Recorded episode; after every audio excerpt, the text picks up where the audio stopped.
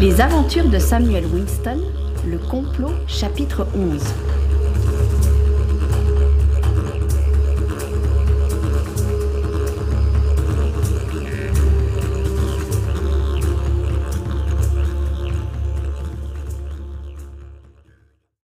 Le lendemain matin, Samuel se leva à l'aube.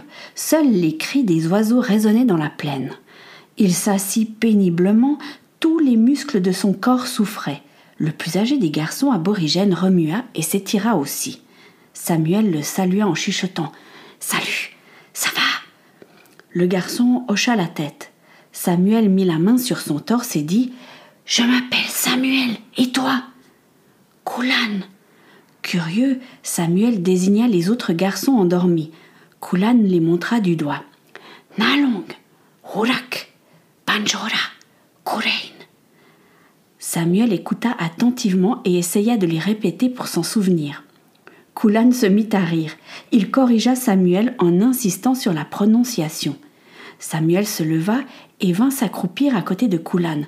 Koulan, il faut qu'on trouve un moyen de s'échapper. Koulan sembla réfléchir, leva les yeux au plafond et haussa les épaules. Pas possible. Difficile. On va trouver un moyen, crois-moi. Les enfants furent emmenés, comme le jour précédent, à la galerie. Samuel, sur le chemin, observa attentivement les alentours. Il y avait déjà beaucoup de chercheurs d'or au bord de la rivière qui travaillaient par groupes de deux ou trois. Ils avaient tous la même allure chapeau à large bord en peau de kangourou, pantalons et chemises en grosse toile, sales et barbe fournie.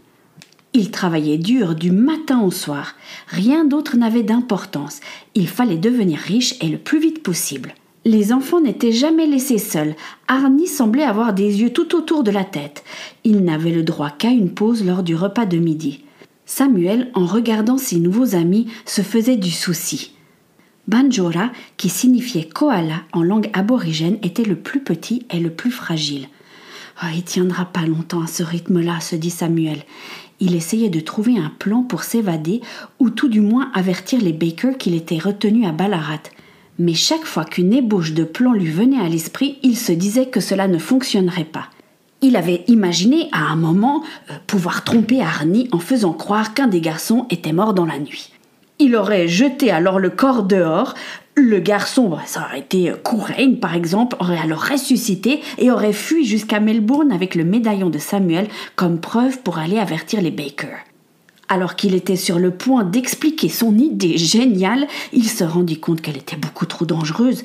Et si Arnie voulait tester que Kurain était bien mort, il risquait de le blesser pour de vrai et se rendre compte de la supercherie. Il abandonna vite cette option-là. Oh mon Dieu, faut vraiment que tu m'aides parce que là, je vois mais aucune solution. Il faut te dépêcher, s'il te plaît. Puis cette phrase résonna encore une fois dans son esprit. Fais-moi confiance.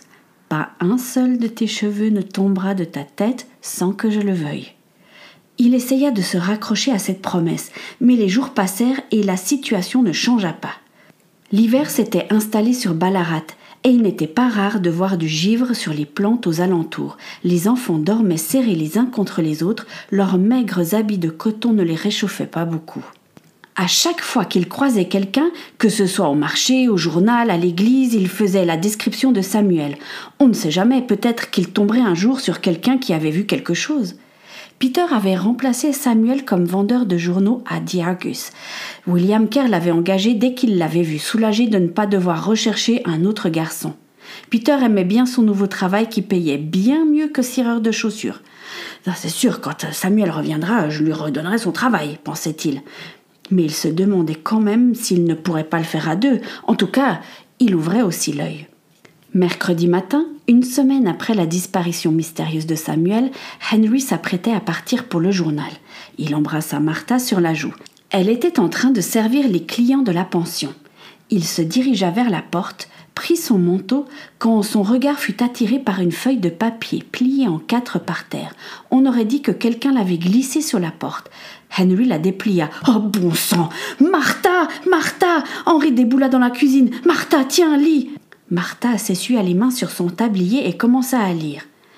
Je sais où se trouve l'enfant. Si vous voulez le retrouver vivant, il faut aller rapidement à Ballarat. Un ami qui vous veut du bien. Mon Dieu souffla Martha. Penses-tu que cela soit vrai? Mais, mais regarde, c'est signé un ami qui vous veut du bien. Pourquoi devrions-nous en douter? Tu as raison, mais il aurait pu venir nous le dire en personne. Henry réfléchit un instant. Peut-être que c'est trop dangereux pour lui de nous le dire en face. Écoute, c'est la seule piste concrète que nous avons depuis une semaine. Il faut avertir Alice. Enfin, je veux dire, Emma. Ah, je sais plus comment il faut l'appeler. Bon, il faut prévenir Mademoiselle West et Lady Amelia. Henry, tu dois aller travailler. J'irai moi quand ce sera plus calme à la pension. Je pourrais demander à la voisine de venir garder la maison entre-temps. Euh, bien, euh, je vais également réfléchir aux moyens d'aller à Ballarat. Martha commença à frémir. Mais, comment, comment allons-nous faire? Ça coûte de l'argent et, et la pension, on ne peut pas la laisser.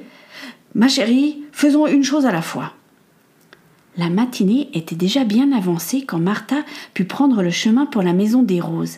Elle avait posé une longue cape en laine sur ses épaules pour se protéger du froid. Elle ne remarqua pas Jack qui l'observait, adossé contre le mur du pub du coin de la rue. Il commença à la suivre en faisant intention de garder assez de distance entre lui et elle. Au bout d'une demi-heure, elle arriva devant la grille fermée de la maison. Henry lui avait expliqué qu'il n'y avait pas de cloche pour signaler leur présence. Elle glissa la main derrière la grille et trouva la poignée. Elle s'ouvrit sans difficulté.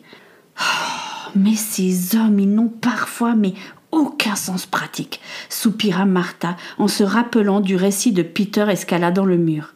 Elle s'avança dans l'allée, Jack s'arrêta et murmura. Tiens, tiens, tiens, voilà qui est intéressant.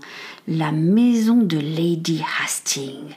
Elle serait donc mêlée à toute cette histoire. Ah, monsieur Callaghan va me payer cher pour cette information. Dans le petit salon fleuri, Martha tendit la feuille de papier à Alice et Lady Amelia. Miss Alberta, avec un air pincé, buvait une tasse de thé. Les deux jeunes femmes avaient dû mettre au courant la chaperonne de la situation de Mademoiselle West. Miss Alberta en avait fait une scène, suivie d'un malaise en apprenant le complot. Alice lut rapidement le mot et le tendit à Amelia. Madame Baker, il faut aller à Ballarat. Oui, je, sais, mais comment? Henry et moi, nous n'avons pas d'argent pour payer le voyage et, la pension, nous ne pouvons pas la laisser. Il y a aussi le travail au journal de mon mari. Et puis vous, Alice, vous devez vous cacher. Alice serra les poings. Euh, ne vous inquiétez pas pour moi. C'est à moi d'aller à Ballarat. Je, dois chercher Samuel. Euh, j'ai quelques économies. Oh, vous n'y pensez pas, ma chère, dit Lady Amelia en lui posant la main sur l'épaule. C'est moi qui payerai tout. Euh, pour le reste, laissez-moi réfléchir une seconde. Tout le monde était suspendu aux lèvres d'Amelia, en se demandant ce qu'elle allait bien pouvoir encore inventer. voilà, je sais. Je serais bien allée à Ballarat, mais rappelez-vous, Alice, j'organise un bal en l'honneur du gouverneur samedi soir, où il y aura évidemment Edward Callaghan. Je compte bien sur cette soirée pour le piéger. Nous avons mis en place un stratagème avec Alice, mais je ne peux encore rien dévoiler. Miss Alberta leva les yeux au ciel en soupirant bruyamment. Lady Amelia ne fit aucun commentaire et reprit. Alice, euh, vous ne pouvez pas aller seule à Ballarat, c'est beaucoup trop dangereux. Je vous aurais bien prêté Gustave, mon majordome, pour vous accompagner, mais il m'est totalement indispensable. Elle se tourna vers Martha. Vous allez partir avec Monsieur Baker et Alice. Mais, euh, protesta Martha, vous, n'avez pas entendu ce que j'ai dit tout à l'heure? Je ne peux pas laisser la pension et mon mari ne peut pas quitter son poste. Oh, j'ai la solution. C'est Miss Alberta qui prendra en charge la pension. Miss Alberta eut un haut le cœur. Tout ça et la gorgée de thé qu'elle avait dans la bouche ressortit par ses narines. Remettez-vous, Miss Alberta, je pense que ça vous fera le plus grand bien. Vous prendrez une domestique avec vous. Euh, ça ne sera pour quelques jours, j'en suis certaine. Bien, bien, bien. Voilà, ce détail est réglé. Vous osez parler de détails Ah, si vos parents étaient encore de ce monde, ils, ils, auraient approuvé le sauvetage héroïque d'un enfant. Un point, c'est tout. Miss Alberta se leva d'un bond, fusilla du regard Amélia et sortit de la pièce dans un froufrou de dentelle et de soie. Lady Hastings, je, commença Martha. Psst, ne, vous inquiétez pas pour elle, elle approuvera ma suggestion. Il faut qu'elle digère l'information. Bref, Il reste que le travail de Monsieur Baker au journal. Voilà comment nous allons procéder.